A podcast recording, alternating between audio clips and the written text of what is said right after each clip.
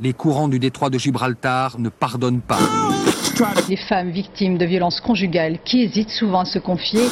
Des dizaines de grandes villes du monde menacent d'être noyées. On peut faire tellement plus.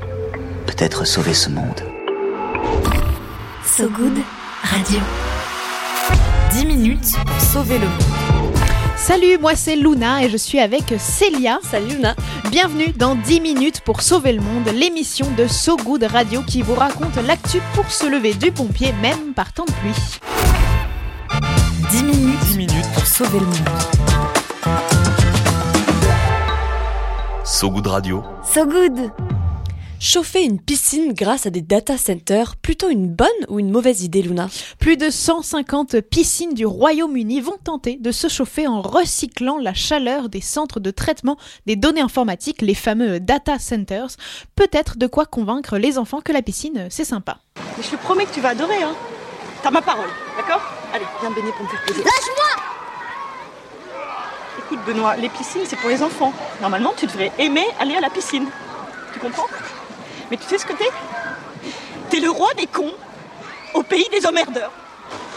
Ah là là, Benoît, le petit garçon du film Nos jours heureux, aurait peut-être plus apprécié plonger dans le bassin si on lui avait dit qu'il était chauffé par des ordinateurs. Et oui, parce que le principe de cette innovation, c'est que la chaleur dégagée par, la, par les data centers vient chauffer les piscines et ce transfert, des chaleurs, et ce transfert de chaleur permet, lui, de refroidir les serveurs. Sachant qu'entre 20 et 40% de l'énergie consommée par les data centers est dédiée à leur refroidissement et à leur ventilation, c'est plutôt sympa comme compromis.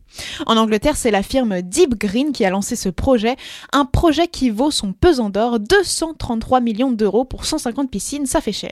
Et depuis un an, une piscine du comté de Devon emploie déjà cette technologie. Sa facture d'énergie aurait diminué de 60%, tout l'inverse des piscines françaises dont des dizaines avaient fermé en 2022 à cause de la crise de l'énergie née de la guerre en Ukraine. Mais la France n'est pas en reste pour autant, dans l'Hexagone aussi, il existe des bâtiments et des piscines qui ont recours à la chaleur de ces data centers, comme la piscine olympique de Seine-Saint-Denis construite pour les JO 2024, ou encore celle de la butte aux cailles, première à l'avoir mis en place. Des logements de particuliers sont également concernés en Haute-Garonne. Des habitants se chauffent grâce à des data centers placés dans leurs appartements. Plusieurs atouts sont présents dans cette technologie. Les entreprises économisent de l'espace, des frais de stockage et de climatisation, et les utilisateurs peuvent baisser leur facture d'électricité, un moyen aussi de lutter contre la précarité énergétique. Mais si se chauffer grâce aux data centers semble être une idée intéressante, il ne faut pas oublier l'ampleur de leur impact sur le climat.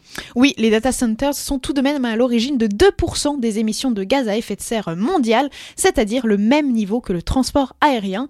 Les utiliser pour être au chaud sans se ruiner et baisser l'empreinte carbone, c'est une chose, mais attention à ne pas plonger tête la première sans voir le reste du problème. Mais si au moins nos piscines peuvent rester ouvertes malgré les crises énergétiques comme celle en Ukraine, on n'aura déjà peut-être pas encore touché le fond. 10 minutes pour sauver le monde. So Good Radio. So Good